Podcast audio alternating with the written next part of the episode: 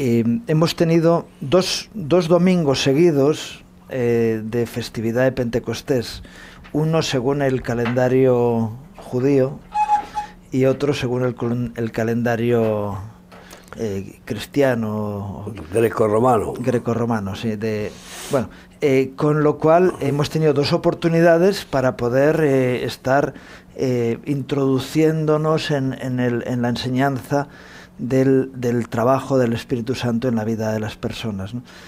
cuando el Señor se marcha de este mundo, dice, no os dejaré huérfanos, sino que os enviaré otro consolador, el cual eh, os llevará al conocimiento de la verdad, bueno, todas estas cosas que, y que Él dijo que nos convenía que Él se fuera para que viniera el Espíritu.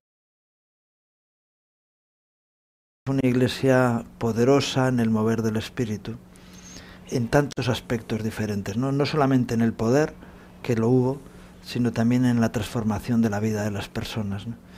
Y, hoy en día nos encontramos con, con a veces la controversia ¿no? entre unos que hacen énfasis absoluto en, en, los frutos y otros que hacen énfasis absoluto en los dones. Y no sé, eh, ¿dónde podíamos centrar este mensaje? Bueno, la prioridad es absoluta con los frutos, porque los dones eh, son herramientas sobrenaturales, pero pasarán. Que hay algunos movimientos evangélicos que dicen que ya pasaron, lo cual no es cierto. ¿no? Cuando venga lo perfecto, ¿no? Dice claro. la palabra. ¿no? Entonces se pasarán cuando estemos eh, en, el, eh, en el milenio con Cristo y en el cielo allí no va a haber necesidad de echar demonios ni de sanar enfermos, porque no va a haber, y, y todos esos dones eh, eh, no serán necesarios y por tanto pasarán. Pero mientras tanto estamos en, una guerra espiritual y hacen falta estas armas sobrenaturales de, de, del Espíritu Santo, ¿no? Que son los nueve dones principales, entre otros, pero los principales, eh, pues oye, ciencia, sabiduría, eh, también eh, sanidades, milagros, prodigios, profecía, etc. Pero en cualquier caso el carácter de Dios ese no pasa, ¿no? Y la, la, la sustancia de Dios es amor, y es el fruto más excelente, y eso permanece para siempre, nunca deja de ser, como dice 1 Corintios 13. Y, y, por eso Jesús dejó bien claro que por sus frutos lo conoceréis. Estamos hablando de los frutos del Espíritu Santo. No son frutos humanistas, que es lo que está pasando con muchos eh, que se dicen seguidores de Jesús y que actúan eh, como frutos propios, como si fuéramos buena gente, ¿no? Eh, humanizar los frutos del Espíritu Santo es cambiar eh, los, lo santo por lo, por, lo, por lo carnal, ¿no? o sea, indudablemente.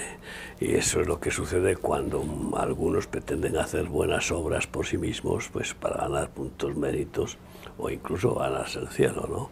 Y claro, no, las, las obras que el Padre ha preparado de antemano para que sean hechas por su Espíritu a través de sus hijos. Uh -huh. Y por tanto, eh, nadie puede fabricar esos frutos, los produce solamente el Espíritu Santo en aquellos que, están, que estemos injertados en Cristo.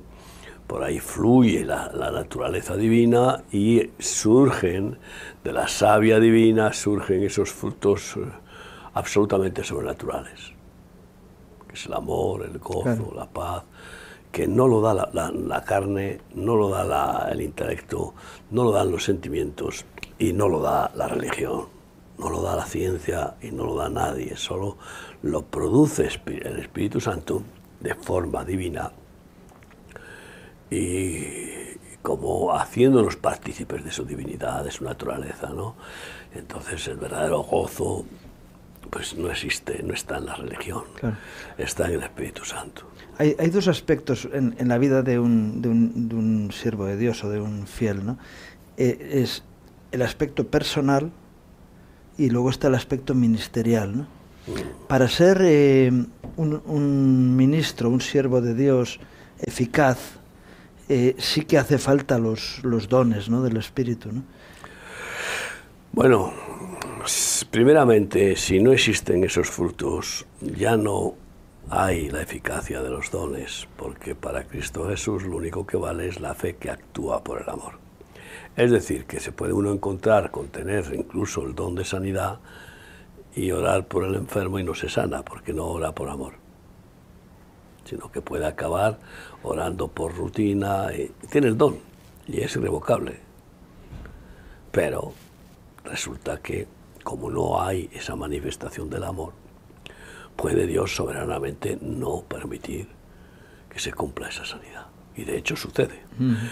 Puede ser también que personas que tienen el don de sanidad y que ya han perdido el aceite, el amor y, oran por los enfermos y se manifiesta el don y se sanan. Puede suceder, peor aún, que personas que tienen el don de sanidad y están en pecado, fíjate lo que te digo, están en pecado, incluso grave, como puede ser el adulterio, etc., y oran por el enfermo y se sana. O sea, porque Dios tiene misericordia del enfermo por encima del... Claro, porque Dios es soberano. Eh, y en cualquier caso, lo que sí está claro es que eh, el devenir de este eh, supuesto ministro de Cristo que actúa en pecado, pues el devenir es o se arrepiente profundamente o, acaba en desgracia total. Y le es quitado el magisterio, el ministerio la mayordomía, como está en la parábola del mayordomo infiel, que no solamente eh, se produce esa disciplina de Dios al que es infiel y roba, no, no, al que es infiel en cualquier área, ¿no? Porque roba de todas formas, claro. Porque roba de todas formas, porque siempre está eso además. Además, el que cae en adulterio antes cayó en la raíz de todos los males, que es el amor al dinero. Esa es previa. Y puede ser que esa se conjugue efectivamente con otra raíz, que es la principal, la original, que es la raíz del orgullo, de la soberbia, y que es la que produce el egoísmo para que haya codicia y además eh, el engaño de creerse con los méritos y, que, y derechos de, las riquezas que, que, le han sido dadas por gracia y que se las apropia como suyas porque como si fuera su mérito. ¿no? Así que los, los dones no justifican ¿no? a las personas. Nunca, nunca, jamás. ¿eh? No, no, no, Porque alguien puede decir, hoy me sigue usando el Señor, no estaré tan mal. cuando Dios fíjate tú que cuando el Señor se levante de su trono y cierre la puerta, muchos llamarán y dirán, Señor, ábrenos, ábrenos. Y él dirá, apartaos de mí, hacedores de maldad, que nunca os conocí. ¿eh? Y, incluso, y dirán algunos, pero si hemos predicado en tu nombre en las plazas, si hemos hecho milagros, nunca os conocí.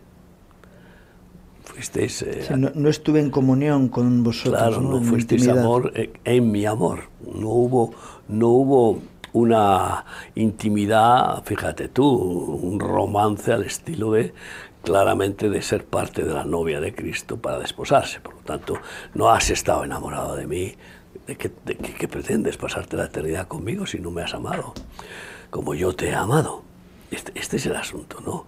Entonces, eh, sin duda, los dones son accesorios, son eh, herramientas, son importantes, pero eh, hay de aquellos que, pretenden ministerio o manipular incluso el ministerio a Dios para intentar tener ese poder mm, sobrenatural de los dones para encumbrarse, como hay algunos que han utilizado hasta hasta el aburrimiento, pues ciertos dones, como el que se caigan, lo levanta, se cae, lo vuelve a levantar y así varias veces. Y esto que es además, encima ese es un don de lo más eh, pobre comparable con los, con los nueve dones principales. No figura entre los nueve dones principales ese don, porque hay otros dones de los, eh, además de los nueve principales, ¿no? Pero ¿Dónde está el milagro, el prodigio, la maravilla? Que se caiga, por favor. Eh, eso también lo puede hacer incluso un endemoniado o Satanás, tirar a, tierra a alguien. De hecho, se vestirá como ángel de luz. Claro. sin embargo, para el, la elección de los, de los ministros, o, Fíjate, en el, en el libro de Hechos nos habla de, del nombramiento de diáconos y nos dice que para elegir los diáconos buscaron hombres de buen testimonio, llenos de fe y del Espíritu Santo. Decir, eh, eran hombres con una unción manifiesta en sus vidas. Claro, la llenura del Espíritu Santo no solamente consiste en el bautismo del Espíritu Santo, que se, que se manifiesta eh, con la erupción, como eruptos.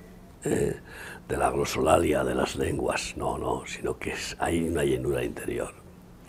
Y puede suceder que incluso alguien reciba el bautismo del Espíritu Santo y tenga eh, manifestación de lenguas y sin embargo no se haya vaciado del todo. Eh, entonces, eh, o vuelva de nuevo a dejar entrar parte de la naturaleza vieja y entonces ahora resulta que tiene una, una esquizofrenia, tiene las lenguas, la manifestación del Espíritu Santo y tiene el ego ahí que arraiga y que, pretende dirigir, ¿no? Que esto, esta es la, la, de Satanás, ¿no? Que es eh, la, madre de, toda de todos los pecados. Y entonces, eh, pues esa persona resulta que, pues, que vive eh, en una esquizofrenia espiritual hasta que no se vacía de lo que no tiene que, llenarse y, no se deja rellenar por completo. Que pueda vivir diciendo mi copa está rebosando. Claro, esto, esto es un milagro diario, porque cuando uno se descuida en la relación con Dios, en la oración, en la comida, para el alma y, y, en, la, y en el propósito de respeto del temor de Dios eh, profundo, pues eh, eh, puede empezar a entrar, a infiltrarse vieja levadura que después puede leudar, leudar y acabar tumbando a, a alguien que estuvo lleno del Espíritu Santo. Y esta es la gran pregunta contra esa teología falsa de salvo, siempre salvo, como yo estoy lleno del Espíritu Santo, ya no hay nadie que me quite, que me robe la salvación. Cuidado. No, ni Pablo tenía la certeza, sino que, hombre, eh, decía prosigo la carrera para ver si logro llegar a, la meta. No vaya a ser que habiendo sido heraldo de la salvación de muchos, yo no lo alcance. O sea, que decía, cuidado, temor de Dios no lo voy a perder. Así que Ahí es donde está la renovación diaria. El problema de, algunos es que creen que teniendo ya la llenura del Espíritu Santo, el bautismo del Espíritu Santo, ya pueden descuidarse, ya como que es un sello, un carimbo, que lo es, eh, pues se llama carismático, un carisma, y ya me puedo tranquilizar, relajar y, confiar que Dios ya, el Espíritu Santo va a hacer la obra, etc. Sí, claro que la quiere hacer y ese, es el comienzo, el comienzo realmente de la transformación eh, de un gusano en, una mariposa, de, un gusano humano en una ave divina, eh, en una paloma del Espíritu, en un mensajero mm, de Dios, eh, pues eh, comienza, eh, por supuesto, cuando se acepta a Jesucristo como Señor y Salvador. Recibe el Espíritu Santo, pero es como quien recibe un poco de aceite y queda en el fondo. Todavía queda todo el contenido de ego, de aire del mundo, de pensamientos propios, sentimientos, etc.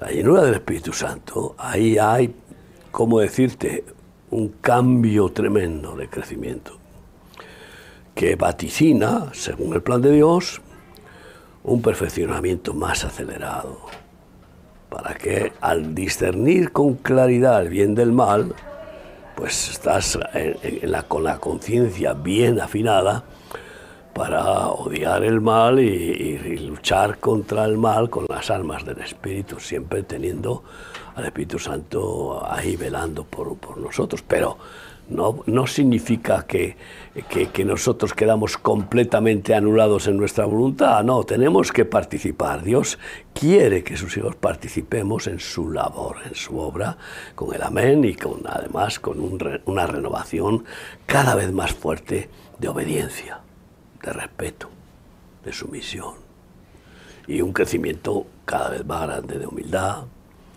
y de fe y de amor. Y por lo tanto, eh, el proceso eh, eh, con el bautismo del Espíritu Santo depende, por supuesto, del Espíritu Santo, pero también de nosotros, que podemos frenarlo. Y eso es lo que hacen muchos. En ese proceso Dios quiere que, seamos discípulos, porque no, vino, no, no, dijo que hiciéramos creyentes. Y sin embargo, creyentes que reciben el bautismo del Espíritu Santo después frenan el ser discípulos. ¿Por qué? Porque pues miran como Pedro miró a las aguas turbulentas, mientras miraba a Jesús caminaba sobre las aguas, miró a las aguas turbulentas y se hundió.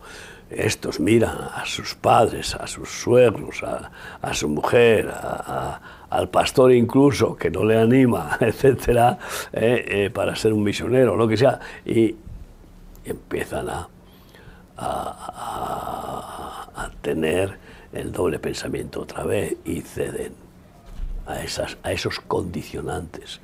Porque el que está lleno del Espíritu Santo, el poder del Espíritu le hace aborrecer padre, madre, esposa, hijos por causa de Cristo, si es necesario. ¿eh? y de ninguna manera ¿eh? Eh, acepta amar a nada ni a nadie más que a Dios.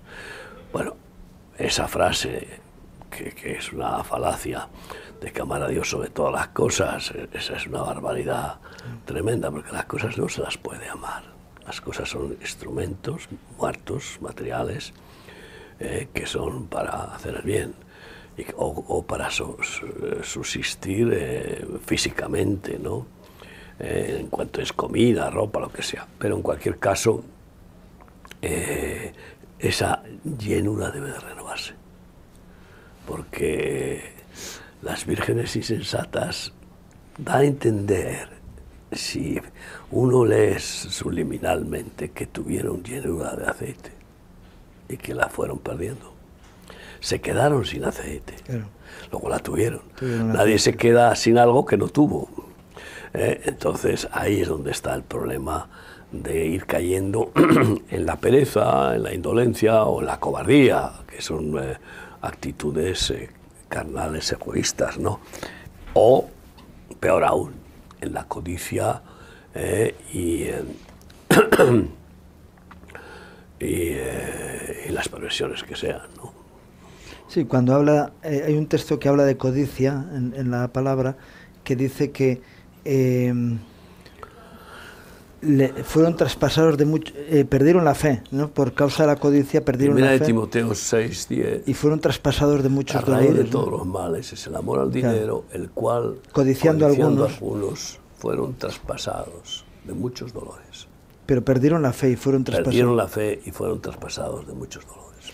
El perdieron la fe. perder la fe es perder el fruto del espíritu, evidentemente, ¿no? Es la sustancia divina que es fruto y don. Es curioso. Es el que hace el puente entre los dos. Claro, es fruto y don. Por ejemplo, el gozo es puro fruto.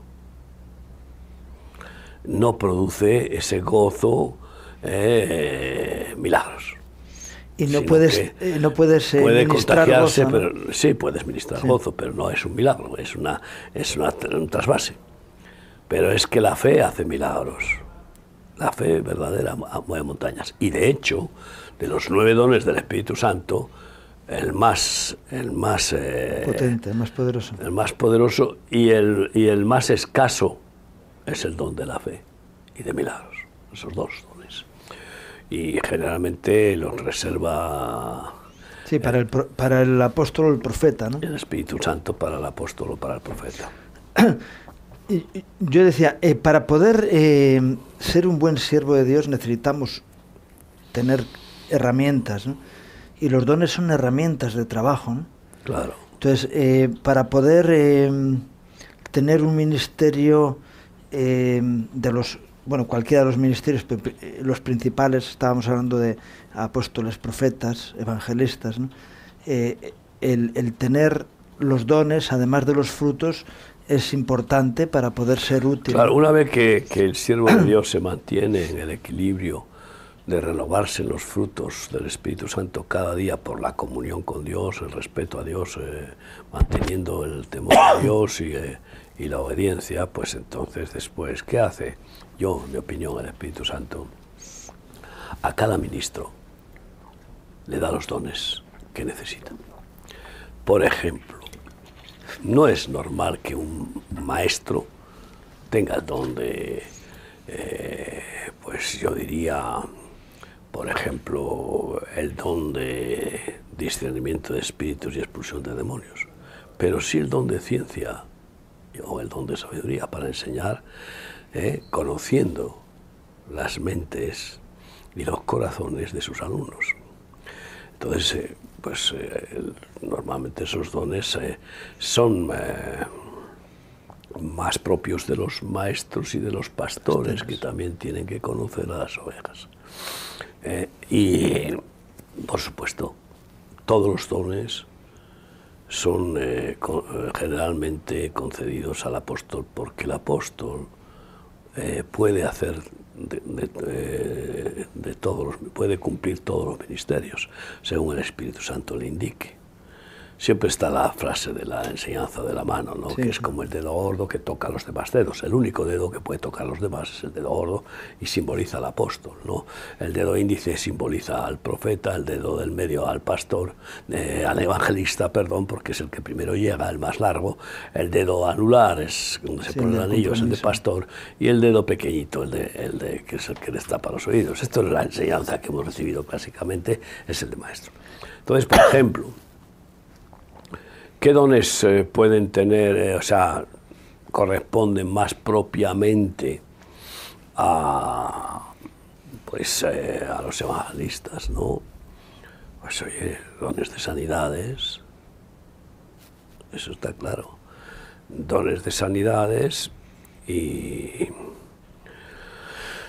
en algún caso de milagros, en algún caso, por supuesto, también, y de y después eh, pueden tener también discernimiento de espíritus y expulsión de demonios, los evangelistas, o sea, esa, esa, esa serie, ¿no? Aunque Dios puede darle a sí, puede darle a cualquiera todos los dones, ¿no? Puede darle a uno, no, todos igual no, pero porque no tenéis todos todo para que dependamos los unos de los otros. Y así lo que me falta a mí, pues Dios te lo da a ti para que me ministres, ¿no? Salvo el apóstol que ese, pues... Eh, eh, recibe todos los dones oportunamente, pero puede suceder que en situación personal necesite que le ministre otro apóstol que oportunamente tiene el don que su consiervo, su compañero, eh, necesita.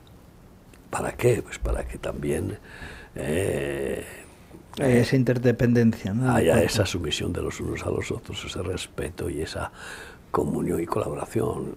y no crece más nadie que nadie. Entonces, eh, los dones, claro que son necesarios, fundamentales. Si el Señor no nos hubiera dado en nuestro ministerio hace 40 años, trabajando contra adictos, primero el don de discernimiento de espíritus, el don de expulsión de demonios, los dones de sanidades, pues... Sí, ciencia y sabiduría. Y ciencia y sabiduría después que eso han venido, han ido viniendo en un increciendo, ¿no? Pero luego está el don de profecía. El don de profecía no es lo mismo que profetizar. El don de profecía, eh, pues lógicamente le corresponde al profeta, pero también los apóstoles lo tienen puntualmente. Pero profetizar, no solo podemos, todos aquellos que tengamos eh, la experiencia de, de la llenura del Espíritu Santo, sino que debemos hacerlo. Esta es, esta es una de las carencias más grandes de la Iglesia, ¿no? Eh, que, pues, que, va amortiguándose y que ya no ejercita ni siquiera sus deberes, como es el deber de sanar enfermos, que eso todo aquel que cree en Jesús lo puede hacer. Eh, eh, evangelizar es un deber, y sin embargo... Sí, la misericordia también es un, deber, ¿no? Es, un deber fruto, es la hija del amor, Eso, eso, es, eso es fundamental, eso ya es, es eh, la naturaleza de tener los frutos. Pero, pero hablando de dones, bueno, pues el don evangelístico, sin duda, no solo lo tienen los evangelistas, lo puede adquirir todo aquel que tenga celo por salvar las almas. ¿Y quién es el que tiene celo por salvar las almas? El que está lleno del amor de Cristo mm. y por lo tanto tiene compasión por el prójimo, amor a Dios y al prójimo, que es, que es eh, realmente el propósito del cómputo total de la Biblia. ¿no? Y, y entonces hay para mí varias funciones de responsabilidad de todos los que dicen ser hijos de Dios es primero orar, pero orar en el Espíritu, que esta es otra. Orar en el Espíritu no es solo orar en lenguas, que también. El que ora en lenguas a sí mismo se edifica. Y el que ora en lenguas en la iglesia y trae interpretación de las lenguas, edifica la iglesia. Pero eh, orar en el Espíritu es mucho más que, orar en lenguas. Orar en el Espíritu es precisamente eh, interceder guiado por el Espíritu Santo, como conviene, que puede ser con gemidos, con Sí, porque orar como conviene no sabemos, ¿no? Pedir como conviene. Exacto, y él sabe. Entonces, y en ese caso eh, resulta que al tomar el control del Espíritu Santo en la oración, pues aciertan el blanco. Esa oración es de autoridad divina, es una oración oportuna y eficaz, certera, eh, y, por tanto rompe eh, las barreras rompe ataduras, eh, eh, expulsa a las huestes de maldad, a los enemigos, y libera las almas, eh, o produce el resultado que muchas veces es inmediato, inmediato, contundente, cuando es la oración al Espíritu. Otras veces, pues es a corto plazo, a medio plazo, a largo plazo, pero en cualquier caso no se queda nunca baldía. Sin embargo, muchas de las oraciones... Sí, cuando es la, compra, la lista de la compra, que es, la mayoría de las oraciones... Claro, aunque hay una lista de la compra que es, es necesaria, por una razón, porque tienes sí, convicción. El pan nuestro cada día danosle hoy, ¿no? No, no es por eso, no es, esa no es la, para mí la oración de la compra. La oración de la compra es esas oraciones que sabes que, que, es voluntad de Dios que hagas. Y aunque cada día las repitas hasta que veas el objetivo cumplido, eh, pues estás haciendo algo que ya sabes que debes de hacer y que no necesariamente tienes que, que, invocar a que el Espíritu Santo lo haga, porque ya tienes eh, la responsabilidad de hacer. ¿no? Tú estás orando por un enfermo, eh, que no, sin imposición de manos, y sigues orando hasta que, hasta que se produce o bien la sanidad o bien... El deceso, la muerte. El deceso, ¿no? Porque a no ser que tengas la convicción de que toma el control del Espíritu Santo y esa oración la haces suya de una forma directa y te dice ve y pone las manos. O llámale y por teléfono declara mi sanidad. Tantas maneras, ¿no? Esto es tremendo, Dios es mm. soberano, ¿no? Y, y, para que no tengamos fórmulas eh, que nos creamos eh, que son invencibles, porque no hay fórmula, hay gracia ni hay, ni hay mantras, ¿no? En el nombre de Jesús, ¿no? que imagínate tú lo que significa, pues eso, pues eh, ahí están los siete hermanos de Esgueva, hijos de Esgueva, que eh, quisieron invitar a Pablo para echar un demonio y dijeron, eh, como oyeron a Pablo decir ese espíritu inmundo en el nombre de Jesucristo, sal fuera, pues empezaron a decir lo mismo, en el nombre de Jesucristo, demonio, y, pues, dijo, y en el nombre de Pablo, para poder afirmar más, eh, darle más fuerza, sal fuera. Y el demonio no salió. Eh, un solo hombre endemoniado les metió una paliza a los siete que acabaron huyendo desnudos. ¿no? Entonces, este es el problema de lo que se trata de manipular el don o de dejarse usar por el Espíritu Santo con sus, sus dones. ¿eh? Y en los tiempos que vienen la Iglesia va a necesitar cada vez más eh, un incremento del poder sobrenatural, porque arrecia, arrecia la guerra espiritual, arrecia eh, toda la, trama con el nuevo orden mundial, la trama, vamos, destructora, dominadora y, y que, bueno, sabemos que está profetizado el cumplimiento, que tiene que cumplirse y que culminará con, eh, pues con la gran tribulación y pues con la huida, la huida, porque incluso el Espíritu Santo en, su decisión, cuando el Padre se, se, levante de su trono y cierre la puerta en un día de Yom Kippur, el último Yom Kippur, eh, porque después eh, ya no habrá más Yom Kippur, aunque lo sigan celebrando en Israel como ritual religioso, mm. ya quitará la protección del Espíritu Santo que detiene, que es el que lo detiene al anticristo, y entonces dejará Dios que el anticristo eh, pues se levante que no sale como dictador por votación, se levanta con el apoyo del falso profeta y del mismo Satanás. ¿no?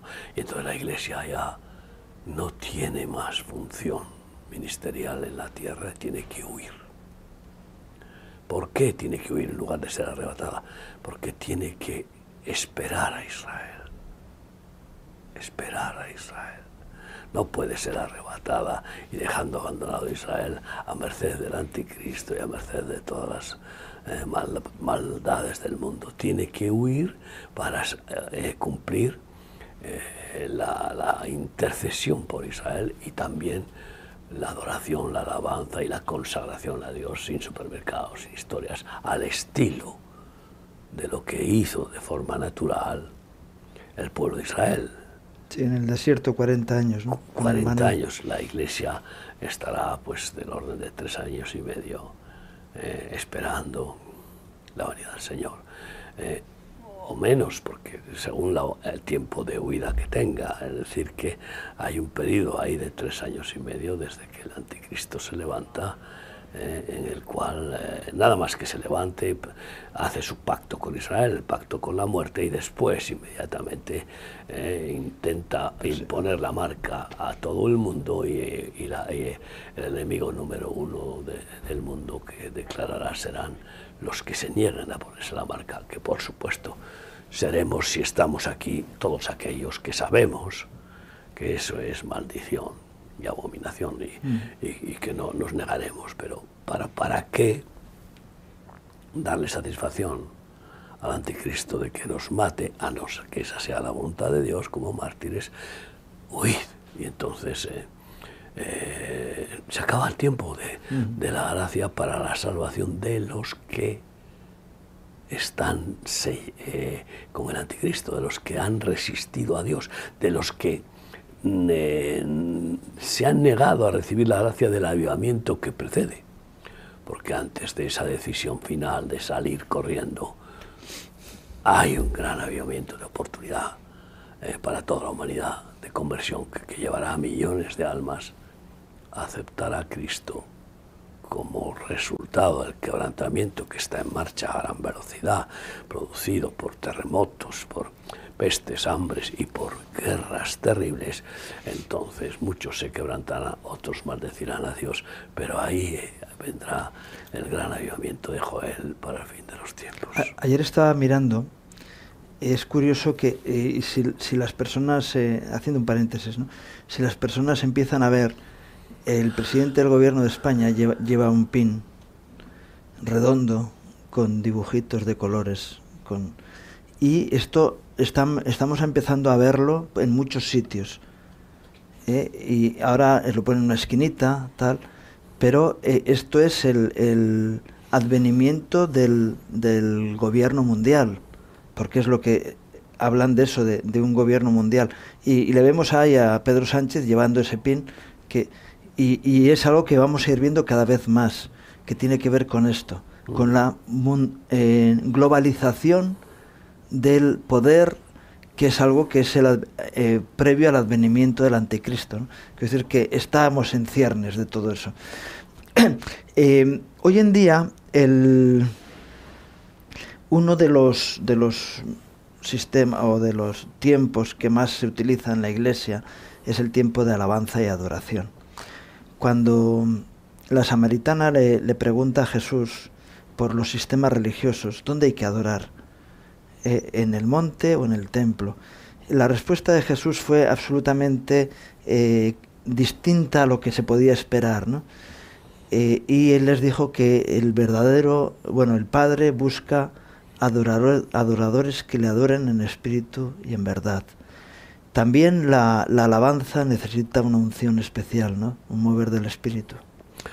Bueno, precisamente es, es, es, indispensable, no es que necesita, es indispensable, porque toda alabanza que sea emocional, y lo notas cuando hay sí, eh, mover sentimientos, los ministerios que los ministros de alabanza que, que, están buscando los sensuales dice la palabra los sensuales y que están buscando las emociones y, y que quieren eh, eh, satisfacer la vanidad de su técnica moderna, etcétera, pues todo eso es carne. Pero en la, adoración todavía es mucho peor, porque hay adoradores que lo que parecen es que mueven los sentimientos. sí, las emociones, tocan emociones. no, eh, eh, ellos no les notas primero que no adoran el espíritu, primero porque a lo mejor no tienen ni siquiera el canto en lenguas, en muchos casos en muchos casos. Y sin embargo van por el mundo con una aureola de adoradores alucinante. Y, y, entonces eh, es indispensable porque eh, eh, si no interviene el Espíritu Santo en la alabanza y en la adoración, ¿en qué va a intervenir? Dios no acepta ninguna alabanza, ninguna adoración que no sea movida por su Espíritu. Y bueno, no es que se adoren ni en el templo ni en el, monte, ni en el monte, sino que en cualquier lugar, pero lo que importa, lo que importa, lo que busca el Padre es eso, ¿no? En espíritu y en verdad. ¿Qué significa también en verdad? En completa sinceridad, sin apariencia. Sin apariencia, en verdad, transparencia, eh, de corazón limpio. Y en Cristo, que es la verdad. O sea que tiene que intervenir el Espíritu Santo y Cristo. Porque al final eh, el Paracleto, el Espíritu Santo nos lo ha dado Cristo. Y, el Espíritu Santo viene a glorificar a Cristo. Por tanto, en nuestra alabanza tiene que ser glorificado Cristo mediante el Espíritu. Y en la adoración, pues tiene que ser glorificado el Padre y el Hijo mediante el Espíritu. Y entonces, eh, eh, estamos hablando de, el nivel de comunión con Dios más eh, prioritario. Eh, por eso es fundamental que, en la congregación haya ministros de adoración y de alabanza que sean limpios y que estén llenos del Espíritu Santo. Y bueno, pues hoy ves algunos que se presentan pues incumpliendo lo más elemental de la, de la palabra de Dios, con los pelos largos. Y dice el hombre que se deja crecer el pelo, es deshonroso. Palabra de Pablo, eh, me parece que son los corintios. Y, y después eh, con tatuajes, cuando realmente, eh, si se los pusieron antes de, de conocer al Señor todavía, porque están siendo, han sido regenerados, pero aquellos que se ponen tatuajes después para poder eh, ser, eh, y además lo dicen, para poder llegar a, los jóvenes de hoy, pues, en fin, no justifica los medios de ninguna manera. Pablo dice, me hago como pecador, no que me hago pecador, y ponerse tatuajes es pecado. Y así tantas otras cosas como llevar aros. Pues claramente eh, todo eso pins, todo eso, pues forma parte de una parafernalia carnal. Y qué vergüenza. Lo que es tan limpio, tan sublime que debe ser, tan sublime y tan puro y santo que debe ser la adoración y la alabanza. ¿eh? Y yo creo que es uno de los problemas más graves, porque no baja la, la Shekinah a la iglesia, no baja la nube no baja, no, no, se manifiesta el Espíritu Santo cuando hay carne en el ministerio principal, que en el antiguo pacto solo los levitas podían realizar. ¿eh? y que eran los consagrados a Dios, los que no tenían ninguna, ninguna propiedad privada ni, ni, trabajaban exclusivamente para Dios, ¿no? y que simbolizan a los después a los que Jesucristo busca como discípulos consagrados a Él por completo. ¿no? Entonces cuando ves que ministerios de alabanza y de adoración se han, se han convertido en negocios impresionantes y que esos ministros que se han, eh, han conseguido fama, no que han conseguido la honra de Dios, han conseguido fama, la honra del, del mundo, eh, del mundo, porque es algo curiosísimo. La mayoría de los cristianos son emocionales y son eh, más frágiles en, términos eh, espirituales de lo que parece, ¿no? Y, que entonces hagan de, ese don un negocio y digan 20 mil dólares por concierto eh, y, exijan eh, billetes en primera y exijan... hoteles de cinco estrellas. Hoteles de cinco estrellas y, bueno, y toda esta historia, ¿no? Entonces estamos hablando de que son mercenarios mercaderes del templo, discípulos de Balaán. Han mm. pervertido el don. A lo mejor fueron, volvemos a lo mismo, a lo mejor fueron verdaderos adoradores ¿eh? y en un momento dado Dios les dio éxito, fueron fieles en lo poco, les puso sobre lo mucho, les dio éxito y se apoderaron del éxito y de lo que conlleva. yo una vez estuve en una feria en Miami que se hace bueno, anualmente, no sé si este año el pasado se hizo, creo que también se ha hecho este año, y em, veías la evolución de algunos que iban, en, que les veías limpios en el espíritu y que luego, eh, pasados los años, les veías mercantilizados, mercantilizado el, el don. Puede pasar lo mismo con un predicador. Igual igual, ¿no? Porque eh, son... Mira que tú lo caigas, dice el apóstol. Son, semejantes, ¿no? Los, eh, cuando tú subes a un lugar alto y, tienes éxito, eso se te puede subir a, a, la cabeza y olvidarte de que vives en dependencia absoluta de Dios, ¿no?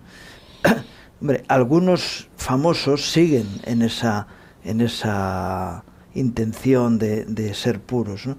Pero, pocos. Pero es lo que, lo que dijo el Señor. Qué difícil es que un rico entre en el reino de los cielos, aunque para Dios nada es imposible. Pero ellos se lo ponen más difícil de lo que es, pues imagínate, esto es un problema muy grave, ¿no? Eh, si, es, eh, si ya es difícil el camino, estrecho, angosto y difícil, y pocos son los que lo hayan, ponerlo más difícil me parece una necedad estirar piedras sobre el tejado. Es, eh, es verdaderamente, yo lo llamo un suicidio más o menos lento o rápido en términos espirituales. Pero el Espíritu Santo, si está ahí, te va a guardar y te va a decir, despréndete. Estoy pensando en David Wilkinson, por ejemplo. ¿no? Mm. Él tiene éxito ministerial importante eh, con, con Desafío Juvenil, con Tim Chaler, ¿no? y el Señor le lleva en su comunión personal, imagino, no, no vino un ángel especialmente, sino que en su comunión eh, personal el Señor le dijo, esto te está creando un problema en tu relación conmigo, deséchalo. Es decir, Abraham con su hijo Isaac, oye, eh, Abraham, tengo un problema contigo, Isaac ha acaparado tu corazón y has perdido comunión conmigo, sacrifícamelo, ¿no? Eso es lo que, lo que hace David Wilkinson. Entonces, un, un, ministerio exitoso, el ministerio de Pablo, un ministerio exitoso, el Señor le envía un, un enviado de Satanás para abofetearla. Y le dice, no, no, es que lo he permitido yo por, amor a ti. Y él vive en, en dependencia. Decir, y yo creo que el Espíritu Santo siempre nos va a llevar a eso, ¿no? Cuidado, aquí hay peligro, renuncia. Ya, pero es que yo tengo que seguir adelante con el ministerio. Y bueno, el ministerio, si es mío, podrá seguir sin ti. Pero lo que quiero es salvaguardar tu corazón para que tú puedas estar libre de todos estos peligros que vienen. Claro, el problema está en la reacción. David Wilkerson es uno de los muy pocos fieles, escogidos, y que tuvo el valor de renunciar a un ministerio que se había hecho ya pues impresionante, que fue el primer precursor, el, eh, primer precursor y el eh, pionero de la rehabilitación de drogadictos en Estados Unidos, en el Bronx, etc., como todos sabemos. Y, que Dios derramó una gracia sobre su ministerio alucinante. El problema está cuando ingenuamente al ser tan grande y tener su, su origen en una institución religiosa lo pone a, a, disposición, lo rinde a la dirección de esa institución. Fíjate, ya ahí fue un acto con la iglesia hemos topado. Con, la religión hemos topado, no con la iglesia. Con la, iglesia de Cristo no. Con la iglesia religiosa, vamos. Con la religión, eso está bien.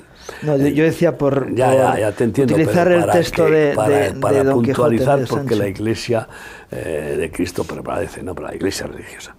Entonces, ¿qué pasó? Inmediatamente esa institución religiosa empezó a sacarle provecho y, y a los que había sacado de las drogas el ministerio los puso a hacer conferencias y congresos y, empezaron a ser nombrados ciudadanos de honor de aquí, de allá y de otro lado. ¿eh? y, entonces venga dinero, dinero, dinero, despachos, coches y empezaron a tener una vida de, exceso. Y dejaron de ir a las calles. Cuando pasó un tiempo, no mucho, habían olvidado el primer amor y las primeras obras. Y entonces esa, es la confrontación que viene el Espíritu Santo y le, y le, dice a, David Wilkerson, tengo contra ti que has dejado tu primer amor y tus primeras obras. Arrepiéntete, mira a ver dónde has caído, dónde cayó. En entregarlo, en lugar de seguir el Espíritu y de continuar en el llamamiento. ¿eh? Es como si nosotros mañana dejamos de, de, lado el llamamiento de ir a los menesterosos, a los menospreciados, a los marginados, a los pobres, ¿eh? a los vagabundos, a los drogadictos. Para nosotros ha sido un llamamiento. Como ya nos dijeron en una ocasión. Claramente, nos dijeron y profetizaron que íbamos a dejar eso para empezar a, ya a tener a ricos políticos, empresarios convertidos y a formar eh, otro nivel y esas cosas eh, de niños pasarán. No, al contrario. El que nos dijo eso, que era un, un dirigente de un ministerio muy fuerte, acabó en desgracia.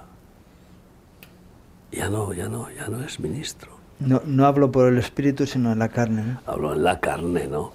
Y es que ellos habían empezado por ese, por, por ese llamamiento a los pobres, a los eh, destrozados eh, por un terremoto, y fueron, y, y, ahí Dios les bendijo de una manera tremenda. Pero eh, David Wilkerson se quebrantó.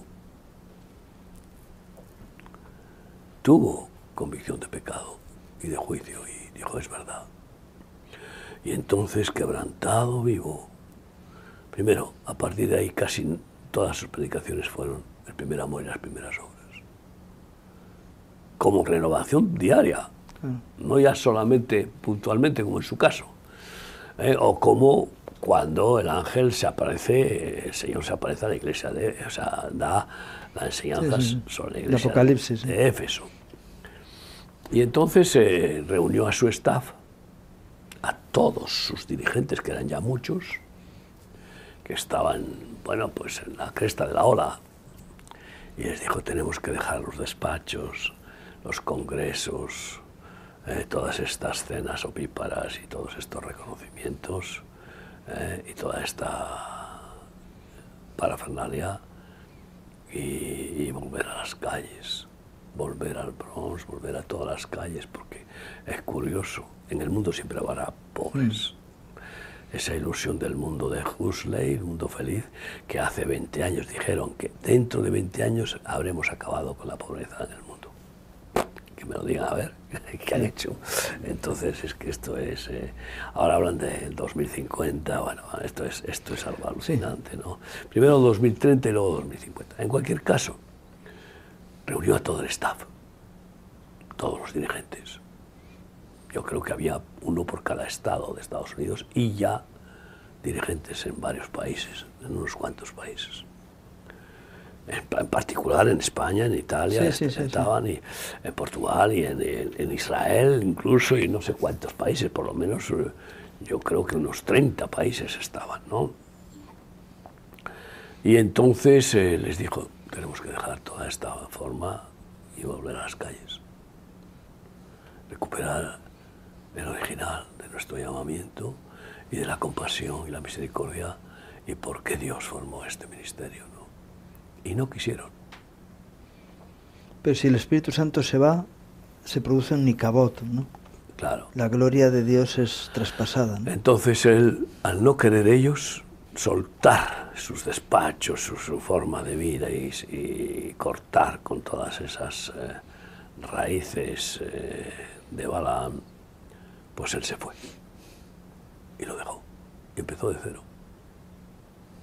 Empezó de cero y pronto el Señor le bendijo y le, donaron un edificio de 30 millones de dólares en Nueva York y estaba y lo llenó rápido de, de vagabundos, de drogadictos y continuó creciendo otra vez en ese área. Y en cambio, el ministerio que dejó empezó a cerrar, cerrar, cerrar, cerrar, conforme a la palabra, quitar el candelero de tu lugar, y entonces eh, el espíritu se fue, como tú dices. Y el candelero es el apóstol, es el dirigente, es el, que, el hombre que Dios escoge para fundar un ministerio, ¿no? Ese es el candelero. Eh, y claro, puede suceder que Dios quita un candelero como Elías y pone un sustituto. Bendito sea Dios. ¿eh? ¿Por qué? Porque ese candelero fue fiel. Sí, o como, o como Moisés y Josué, o como o puede suceder que después ya no quede sustituto, como le pasó al pobre Eliseo, Eliseo. que escogió mal, escogió un discípulo Giezi que era de Balaam y que acabó leproso él y toda su descendencia. Imagínate la diferencia. Todo esto nos da enseñanza, ¿no? De cómo la, prioridad es, eh, Señor, ¿qué quieres? Yo, yo ¿Qué puedo hacer? Solo tú.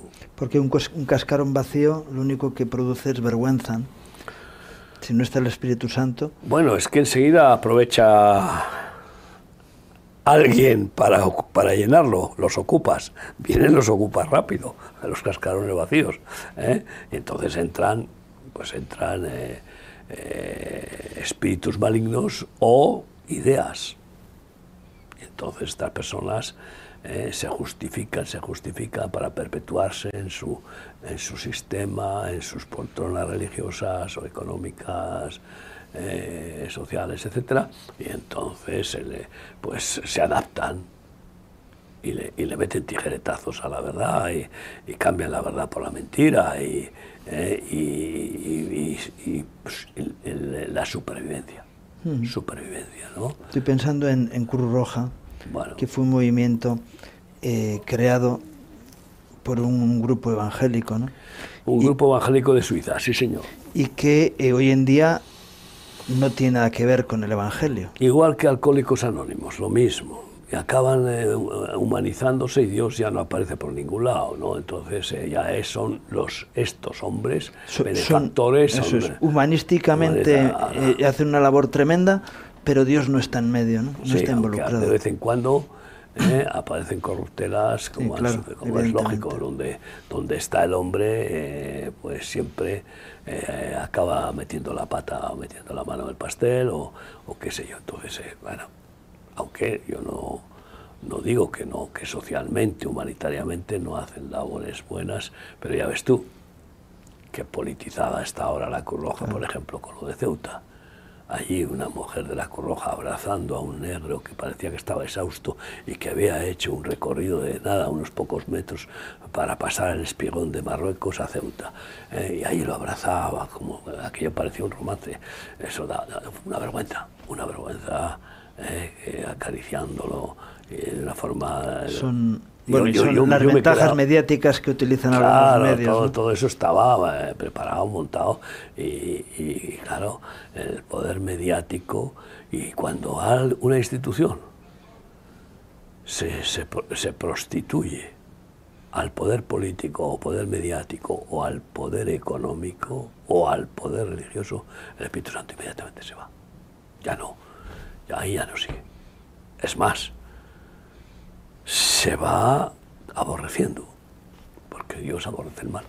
Y cuando se va el Espíritu, dice la palabra que, que la casa está ordenada y vacía, y entonces vienen siete espíritus y hacen que aquello quede peor. y vámonos. Entonces, eh, dándole un valor espiritual a la situación. En cualquier caso, es tiempo, por supuesto, de que la gente conozca eh, a la persona Espíritu Santo que nos ha dado Cristo, mm. al Paracleto, al Vicario de Cristo, al Consolador, otro Consolador, que Jesús ha sido el consolador y salvador.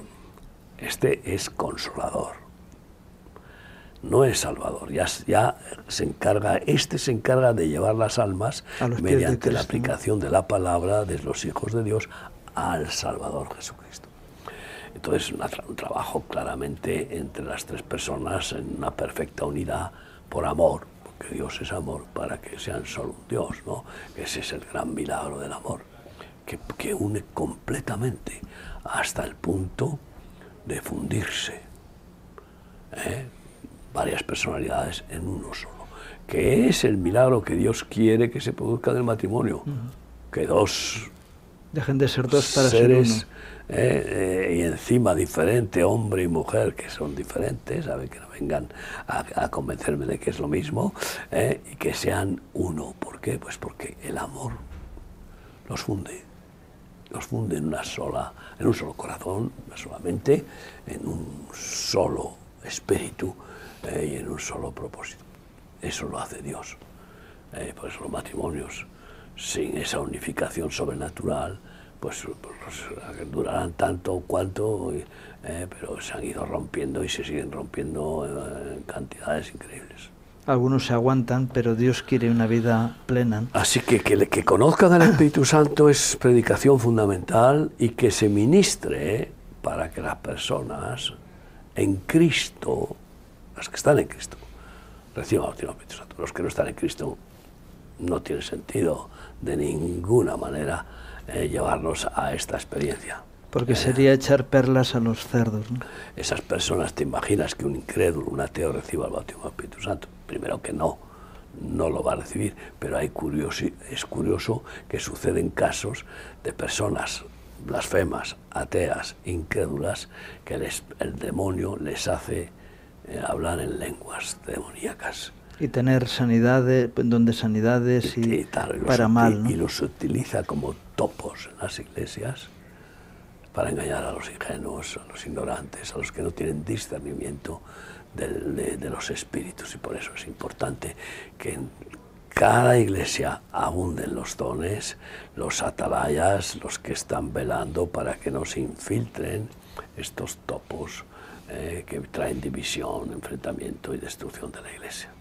Así es tenemos que tener ese hambre y, y, yo creo que es bueno que se, que se encienda esa, esa necesidad de buscar al Espíritu Santo en la Iglesia, porque pasar de ser teóricos, teológicos, a ser eh, eh, vivenciales. Porque una cosa es el logos y otro el rema. El Espíritu Santo lo que te trae es la vivencia.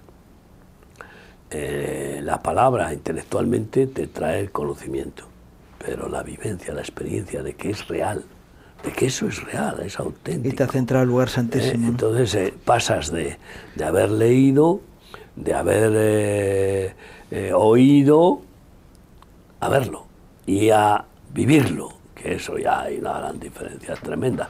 Y más aún después, a ser canal del Espíritu Santo para que manifieste él sus frutos, que, que traen claramente distinción de quiénes son de Dios y quiénes no son, y que además eh, pues solo hacen que bendecir, porque los frutos del Espíritu Santo nos llevan solo a bendecir a todas las personas.